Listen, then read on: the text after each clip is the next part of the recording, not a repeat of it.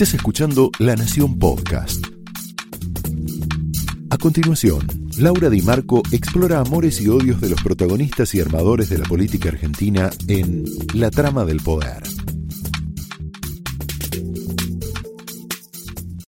Hace varios días que nos conmueve el caso Chano. ¿Te preguntaste por qué?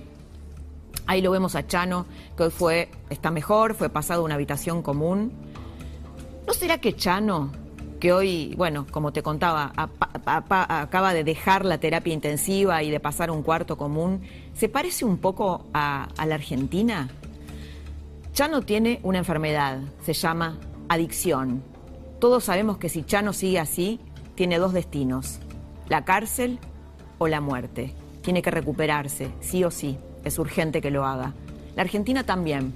La Argentina está en un estado terminal y tiene urgentemente que recuperarse.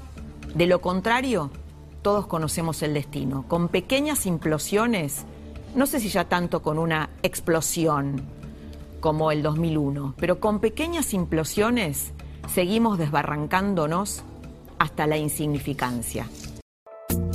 Esto fue La Trama del Poder, con Laura Di Marco, un podcast exclusivo de La Nación. Escucha todos los programas de La Nación Podcast en www.lanacion.com.ar. Suscríbete para no perderte ningún episodio. Estamos en Spotify, Apple Podcast, Google Podcast y en tu reproductor de podcast favorito.